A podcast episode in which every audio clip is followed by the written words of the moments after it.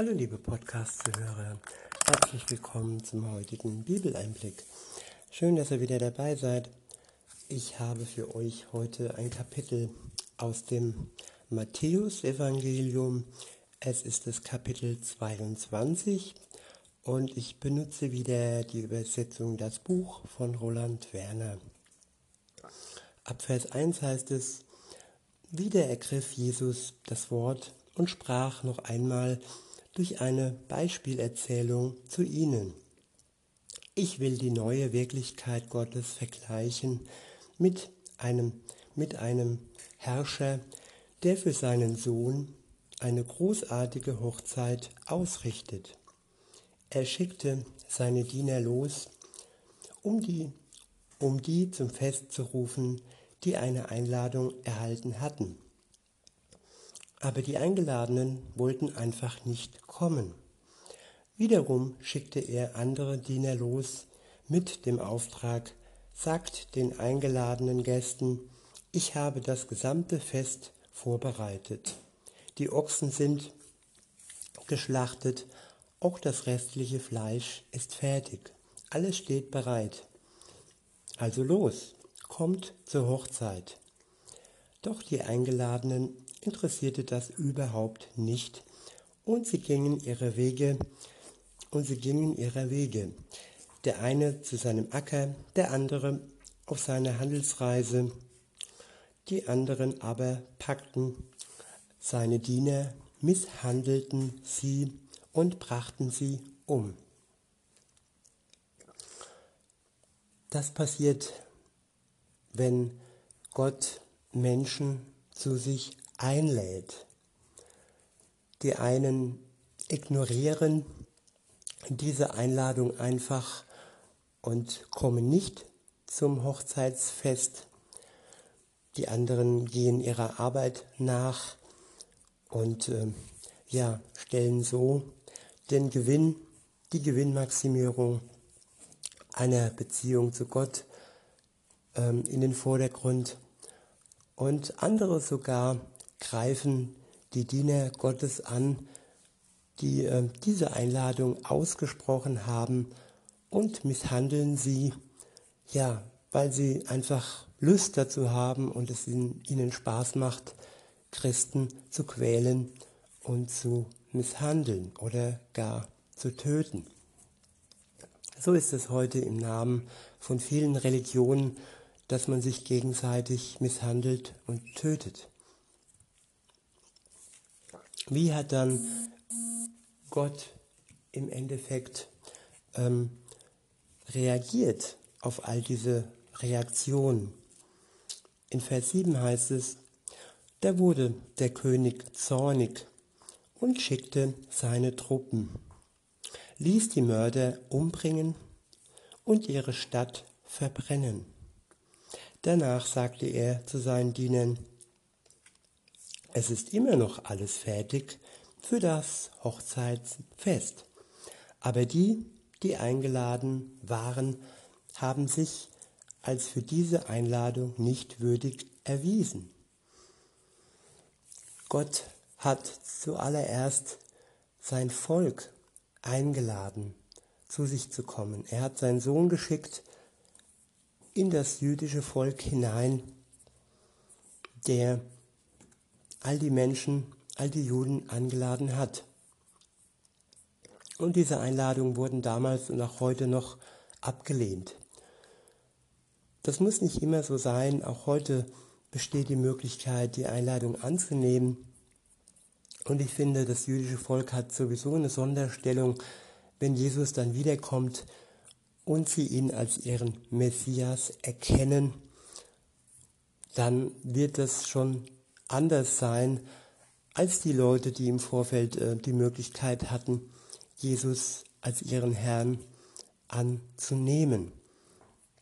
Weil die Juden warten ja auf den Messias und Jesus ist der Messias. Da ist der Unterschied zwischen den Juden beispielsweise und den Moslems. Moslems glauben ja an Mohammed. Das ist aber wieder eine andere Geschichte. In diesem Podcast soll es ja um Jesus gehen. Weiter heißt es, geht also jetzt in die Seitenstraßen und ladet alle ein, die ihr dort antrefft. Ja, das sind die, die Jünger, die nach, dem, nach der Auferstehung und nach der Himmelfahrt Jesu losgezogen sind in die Seitenstraßen der Welt und die auf der ganzen Welt die Menschen zu Jesus, zu seinem Fest eingeladen haben und auch heute noch einladen. Weiter heißt es, geht also jetzt in die Seitenstraßen und ladet alle ein, die ihr dort antrefft. Sie sollen alle zum Fest kommen. Da gingen die Diener in alle Richtungen und brachten alle Leute zusammen, die sie finden konnten. Gott lädt uns zu seinem Fest ein. In der Bibel wird die Gemeinde Jesu verglichen mit der Braut. Alle Gläubigen zusammen sind die Braut. Und der Herr Jesus ist der Bräutigam. Und es geht hier um das Hochzeitsfest. Wenn Jesus wiederkommt und seine Braut, also alle Gläubigen zusammenholt, dann wird es ein großes Fest geben. Weiter heißt es, da gingen die Diener in alle Richtungen und brachten alle Leute zusammen, die sie finden konnten. Verbrecher und rechtschaffene Leute. Verbrecher und rechtschaffene Leute gleichermaßen. Ich finde dieser Vergleich und diese Gruppe sehr interessant. Verbrecher und rechtschaffene Leute. Es gibt Menschen, ähm, die sind rechtschaffen im Leben. Die schließen gute Geschäfte ab, auf die kann man sich verlassen. Aber was bringt ihnen das, wenn sie Jesus nicht in ihrem Herzen tragen? Und was unterscheidet sie dann von den Verbrechern, die der Verurteilung preisgegeben sind? Eigentlich nicht viel, weil auch ihnen fehlt eine Beziehung zu Jesus. Weiter heißt es, so füllte sich der Hochzeitssaal und die Leute nahmen an den Tischen Platz.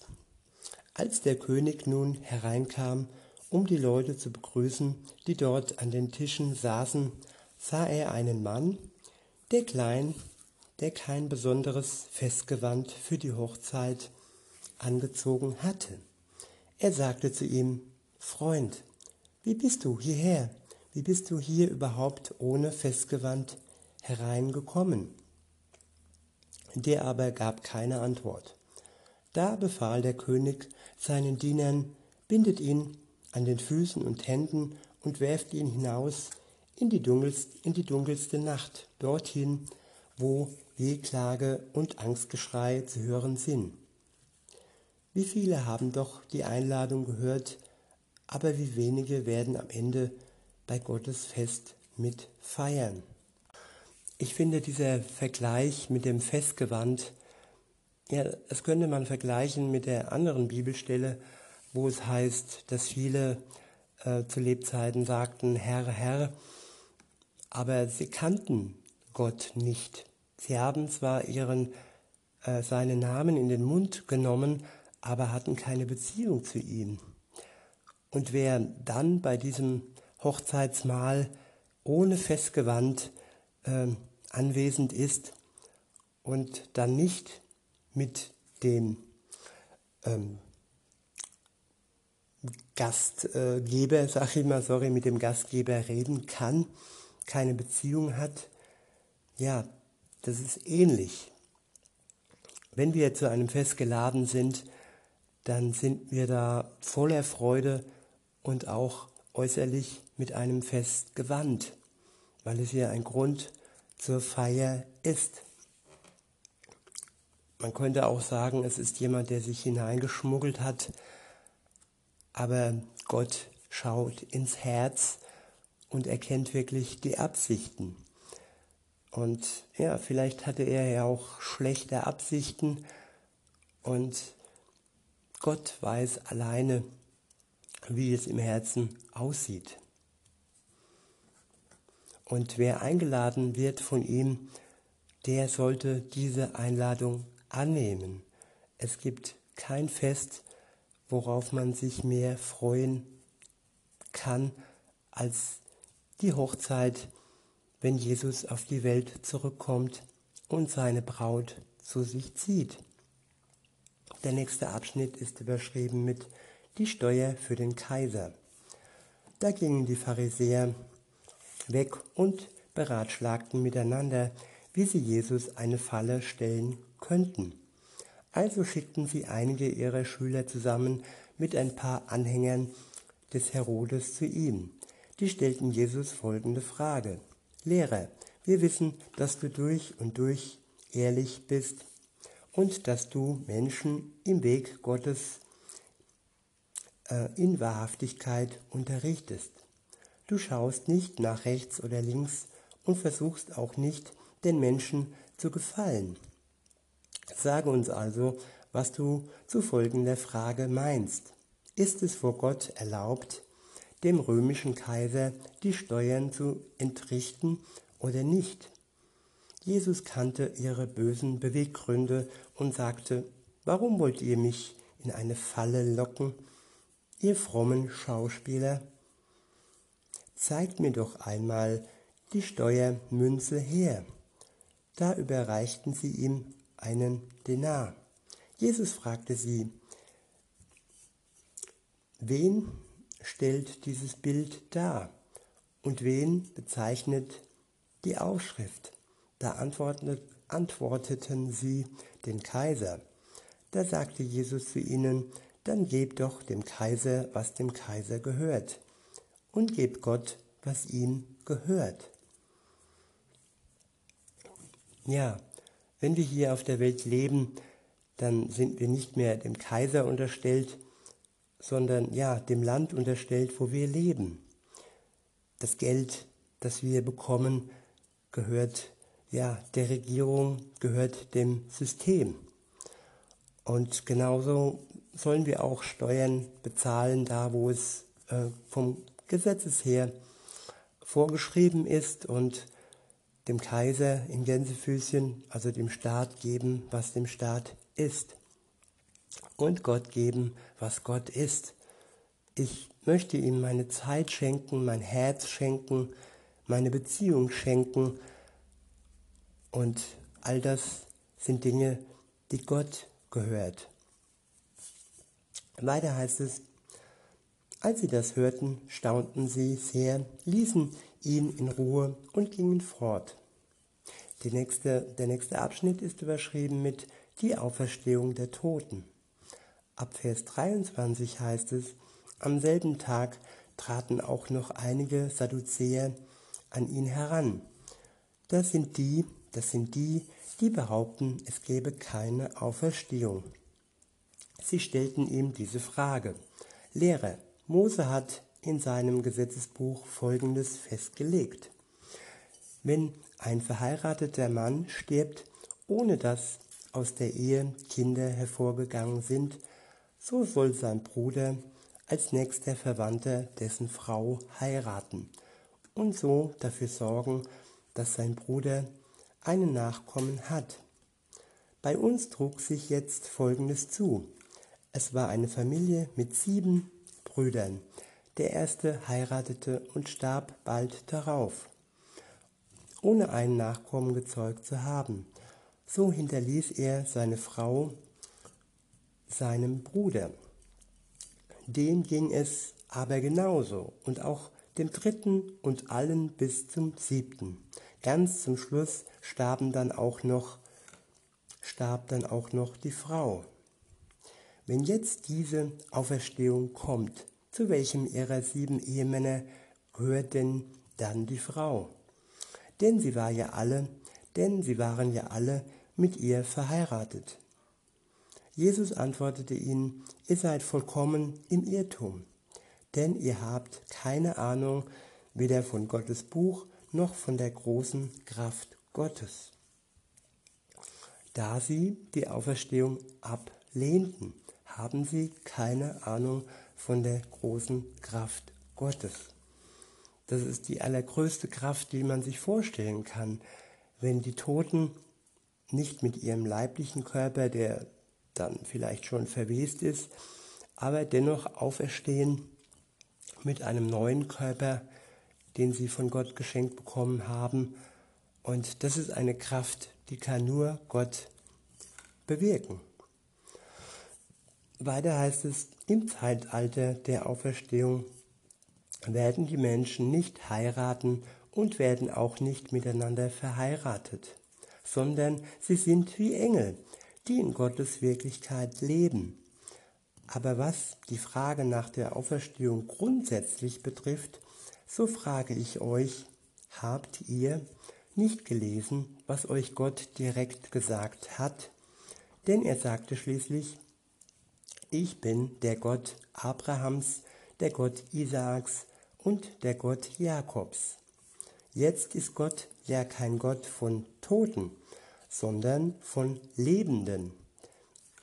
Als dass die Menschenmenge, die dabei stand, hörte, staunte sie über seine Lehre.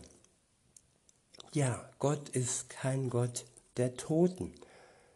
Wenn, wenn ein Mensch stirbt, dann, ja, dann ist es nicht mehr die Sache Gottes. Das Leben ist aus ihm gewichen und erst wenn er in der Auferstehung ähm, wieder zu Gott aufblickt, sei es jetzt im Festmahl, im Hochzeitsmahl oder sei es beim letzten Gericht, wo er sich vor Gott verantworten muss, wenn er sein Leben ihm nicht übergeben hat zu Lebzeiten. Und alles ist zu Lebzeiten geschehen.